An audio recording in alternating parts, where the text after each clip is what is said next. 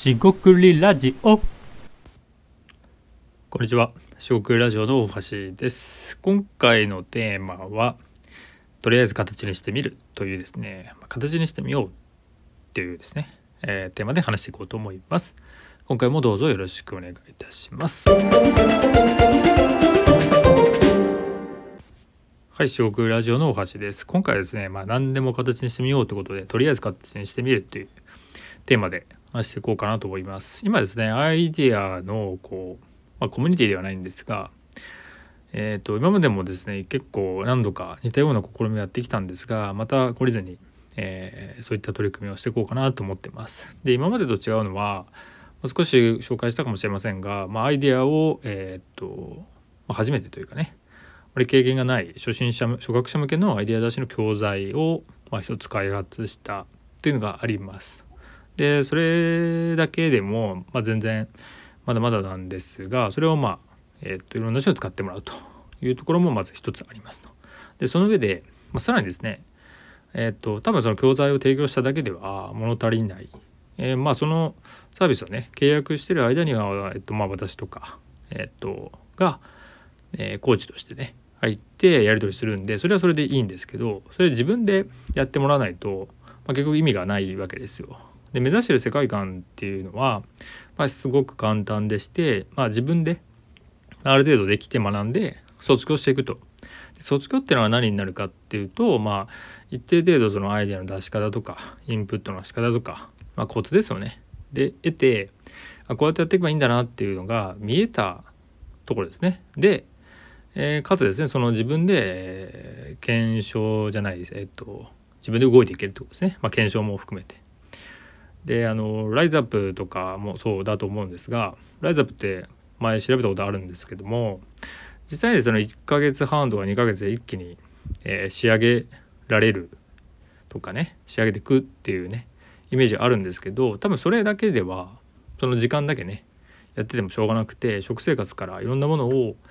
えー、調整していく、まあ、プロのトレーナーがいると。でですねその契約が終わるじゃないですか。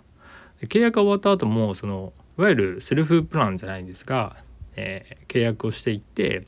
そのがっつりトレーナーが入るわけじゃないんだけど、まあ、要はがっつりトレーニングするわけじゃないんだけどご自身でやっていく上で、まあ、まあ保守運用って感じですよね。えっとまあ分からないことを聞いたりとか適宜サポートを受けられるというサービスプランですねも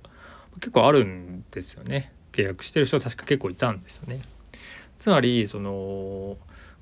まあ、僕が今考えてる話でいくとそのアイデアのね教材ですよねアイデア出しの教材だけじゃなくてそれが終わったらね、まあ、1ヶ月で終わったら終わりじゃなくて、まあ、2ヶ月3ヶ月ってその、えっと、教材ではなくてご自身でまあそのお客さんですよねがやってもらうっていう前提ででもそのサポートがあると。っていうのは別に単なる思いつきでもなくてですね実際ですねアイデアを出そうとかまあ、なんか学ぶこれ資格とかそうですよね学ぼうとした時に、まあ、資格試験でゴールがある場合ってそれまでで終わりがちですけど実際には取った後に、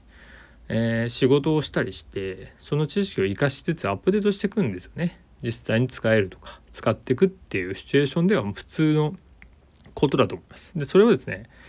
自身だったりその仕事場の環境とかで仕事で使ってるからアップデートされているっていうケースもあるとは思うんですけどそうじゃない場合は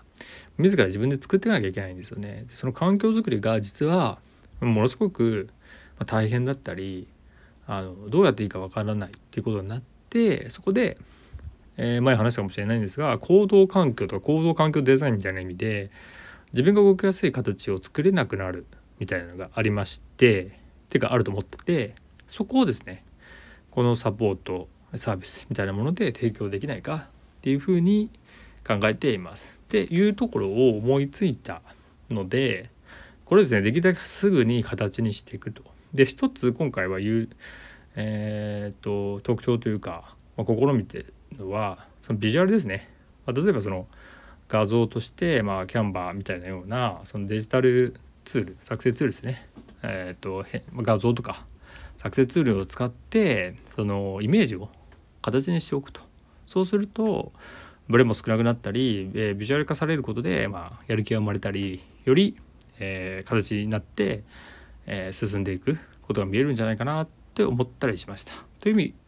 意味ですねとりあえず形にしてみるっていうのは結構有効なので、えーやってみるといいんじゃないかなって思います。今回は以上となります。四国ラジオ大橋でした。ここまでお聞きいただきありがとうございました。失礼いたします。